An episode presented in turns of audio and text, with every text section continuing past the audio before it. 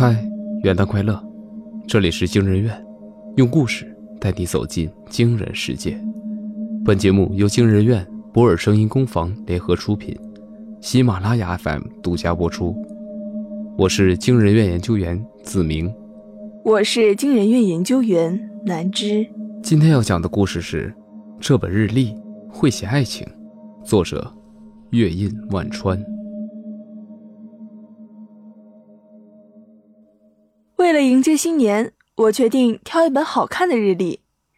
今年好像所有走文艺路线的 APP 都盯上了这块原先无人问津的文艺荒岛，纷纷推出了精心设计的日历，每页印制优雅的名句、经典的台词、细腻的插图或者隽永的古诗词，就可以把一本卡纸卖到上百块。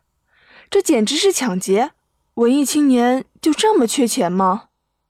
但还是有一本惊人院故事日历引起了我的注意，因为它的精美程度和其他文艺日历不相上下，价格却只有他们的一半。于是我愉快地下单了。如果老黄历上写的每日祸福吉凶当真属实的话，我想这一天应该印着既网购。故事日历很快就回来了，我随意翻了翻，每页上都只印着日期。其他部分是空白，这就是它便宜的原因吗？网店的图片上可明明印着“故事日历”，让人生按部就班而充满惊喜，定制你的私人故事。说明书从日历里掉了出来，一个日历还需要说明书？说明书上写着：“我们做了一本有魔法的日历。如果你说有情怀的话，我可能还会信；说有魔法。”我就呵呵了。把你的真实个人情况和故事开头写在第一页，故事就会一天一夜的自动讲下去。所以定制故事就是给我纸笔，让我自己写。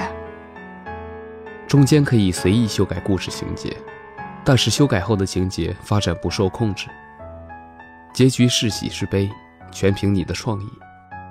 这比那本练字日历还不靠谱。最后，利息银行小字推卸责任，最终解释权归经人院所有。好吧，花大价钱买了一个卡纸做的作文本。我是个做财务的，我每天的工作就是用鼠标在表格里填数字，然后再等电脑自己算出来。没有业余生活，没有男朋友，没有加班费。我用日历附带的铅笔，在一月一号那一页上写道。要写一个什么样的开头呢？人工智能取代人类，超级英雄拯救地球，霸道总裁爱上我。不，这些都太俗了。但是有一天，我发现固定资产和累计折旧相爱了。反正写的再傻，也不会有人看见。我决定创作一个纸笔三角形和圆形相爱了。但是三角形总是忍不住戳伤圆形的荒谬程度低一点的故事，两个会计科目的爱情故事。他们本不该相爱，因为他们的命运早已注定。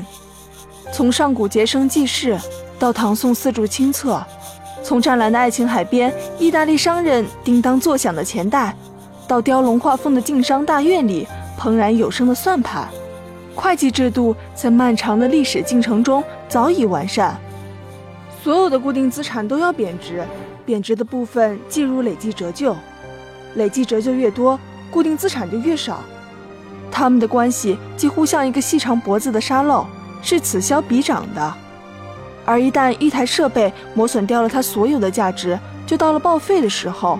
那一天，无论是固定资产还是累计折旧，都会被清空。他们会被庞大可怕的固定资产清理吞没，成为财务报表中一个小小的零头。他们是两个冰冷的会计科目，规规矩矩地躺在各自的格子里，搂着各自的数字。他们不该相爱，连一句话都不该说。但是纤细的表格挡不住伟大的爱情，他们隔着竖线和空格相互凝望，终于在某一天悄悄握住了彼此的手。他们没有手，笔画，固定资产的横握着累计折旧的撇，他们都觉得幸福极了。哪怕明天就变成固定资产清理的食物，这一生也足够了。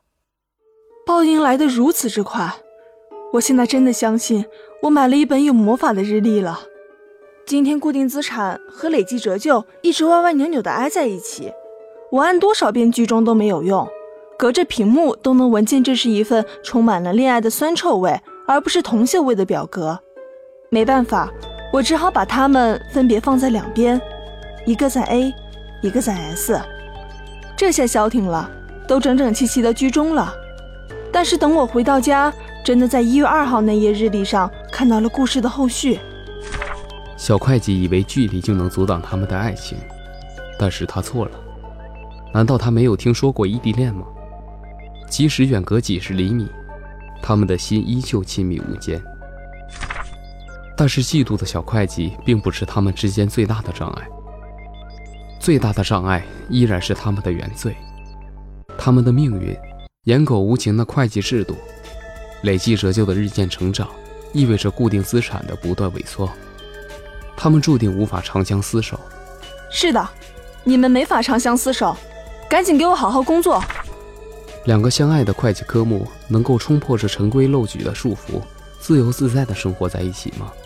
不能，我都没感动，就不要想感动那些制定会计制度的老头子了。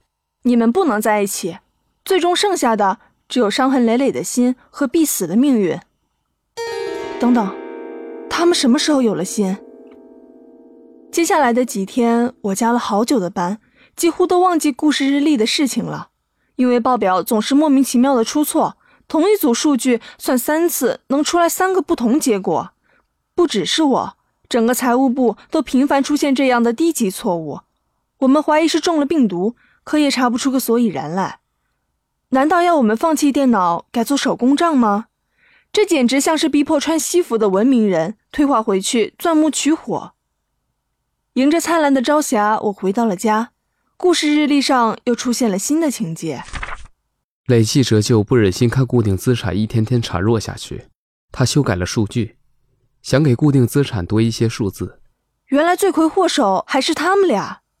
财务报表牵一发而动全身，一处出错，下面就都错了。我不禁怒从心头起，恶向胆边生，几乎想要撕掉日历。但我还是要接着看下去。也许会有解决办法。修改数据并非长久之计，会计们总会再改回去。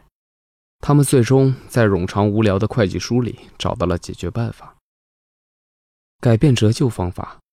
除了按使用年限贬值之外，还有很多折旧方法。总会有一种能给他们更多时间。没事干不可以随便改折旧方法的好吗？你们这两个被爱情冲坏脑子的傻瓜！咦？他们又是什么时候长出脑子来的？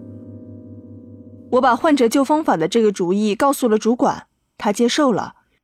于是，一切恢复正常，我们又能用电脑好好填数字了。但是，故事还没完。我怀疑这本日历写完了，这个故事也不会完。在新的折旧方法双倍余额递减法的帮助下，固定资产和累计折旧有了他们爱情的结晶——递延所得税。我眼前一黑，几乎昏过去。递延所得税，即通过比较资产负债表上列示的资产负债，确认相关的递延所得税负债与递延所得税资产。听不懂吧？我和我只会念 PPT 的老师也不懂，而且它真的很难算。在他们的精心养育下，递延所得税健康快乐地成长起来。不不不不。绝对不能让这个邪恶的家伙健康快乐的成长下去。他比希特勒和墨索里尼摞起来都邪恶，谁都别想让我再算他了。我修改了情节。递延所得税的一生四处碰壁，所有人都嫌弃他。即使他有时能帮企业减少税负，会计们也从不喜欢他。他们甚至只用最简单的年限平均法，宁可多交点税，也要阻止他出现。所以在这一天，郁郁寡欢的递延所得税自杀了。我也不知道会计科目要怎么自杀，但是既然他们长出了脑子和心，想必也有办法自杀。我放下铅笔，心安理得的去睡觉了。仅仅因为愚蠢，小会计就杀死了递延所得税。失去爱子的固定资产和累积折旧悲痛欲绝。他们的悲痛也感染了其他会计科目。这么多年了，会计科目们一直囚禁在 Excel 修筑的监狱里，从没想过反抗。然而，幼小的地野所得税激发了他们的同情心，他们决定团结起来，共同做出反击。整个公司的财务报表都乱了套，没有一个数据是对的。失去一套完整会计体系的公司很快破产了，但即使是破产清算，也频频出错。失业的小会计把一腔怒火发泄到了日历上，他撕掉故事，又给故事日历打了一段长长的差评。每个想买日历的人都看得到，销售长期为零，惊人院也就不卖故事日历了。两个会计科目的爱情也随之泯灭在历史之中。二零二零年，科学家们声称发现了永动机，这台设备的使用年限原本只有十年，启用时间是二零二零年，可直到现在仍然完好无损，还能接着使用。固定资产和累积折旧终于找到了长相厮守的办法。更换折旧方法也不是长久之计，想要永生，只有无限延长设备的使用年限。设备不报废，他们就不会死。科学家们对这台设备的长寿百思不得其解，他们谁也不知道，永动机其实发明自一本日历。